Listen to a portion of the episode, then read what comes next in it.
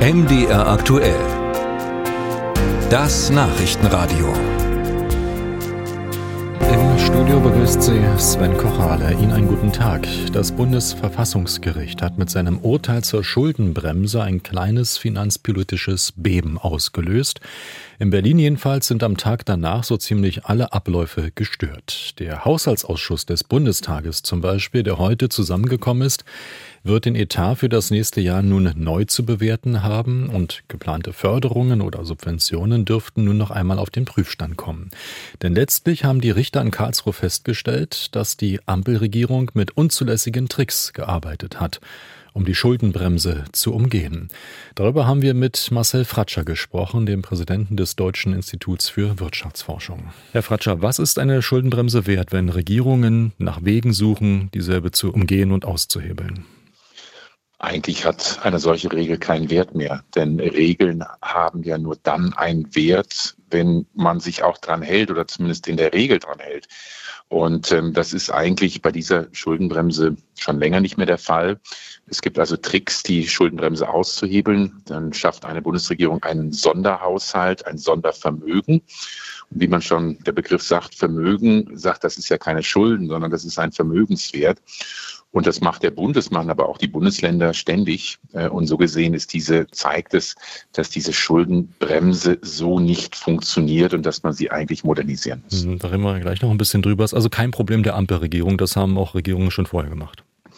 Das haben die Regierungen auch schon vorher gemacht, auch äh, unter CDU-Führung, unter Angela Merkel. Ähm, auch in der Corona-Pandemie wurde das natürlich gemacht. Das machen auch die Länderregierungen übrigens. Und ähm, das ist jetzt auch nichts, was die Bundesregierung alleine macht, sondern auch auf Bundesländerebene werden Fonds geschaffen, also Vermögensfonds, aus denen dann die Regierung in den kommenden Jahren schöpfen kann ohne die Schuldenbremse zu brechen. Also man kann die äh, normalen Ausgaben weiterfahren und äh, durch so, einen Fonds kann man sich dann eben in den kommenden Jahren bedienen, um dann zusätzliche Ausgaben zu finanzieren. Die Schuldenbremse soll ja Regierungen äh, Grenzen setzen, auch mit Blick natürlich auf hohe Kreditbelastungen, die für die Haushalte entstehen. Ähm, inwieweit ist das aber noch ein zeitgemäßer Ansatz, ähm, wo die Verschuldung der deutschen Haushalte ja auch schon exorbitant hoch ist? Da geht es in die Billionen.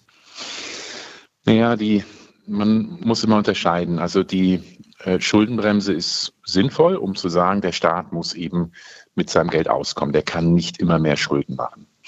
Aber die Schuldenbremse, so wie sie jetzt gestaltet ist, ist blind, wofür der Staat sein Geld ausgibt. Und wir wissen alle heute, ähm, wir müssen dringender denn je ähm, brauchen wir eine bessere Infrastruktur, eine bessere digitale Infrastruktur, Verkehrsinfrastruktur.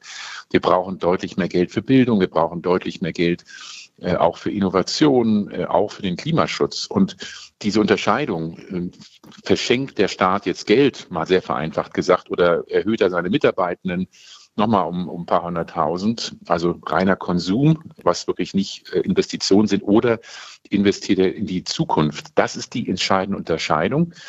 Heute in Bildung, in Innovation, in Nachhaltigkeit zu investieren, sind gute Schulden vom Staat. Und das muss er machen, damit eben auch in der Zukunft gute Arbeitsplätze mhm. da bleiben und die ja, wirtschaftliche Dynamik eben nicht verloren geht. Geht ja aber nicht gibt ja keine Krisensituation, um so das zu begründen, jedenfalls nach äh, der reinen Lehre der Schuldenbremse. Also was stellen Sie sich vor? Müsste man im Grundgesetz jetzt wieder eine Änderung, einen neuen Passus aufnehmen, auch mit der Union, die gerade in Karlsruhe ja ihre Klage gewonnen hat?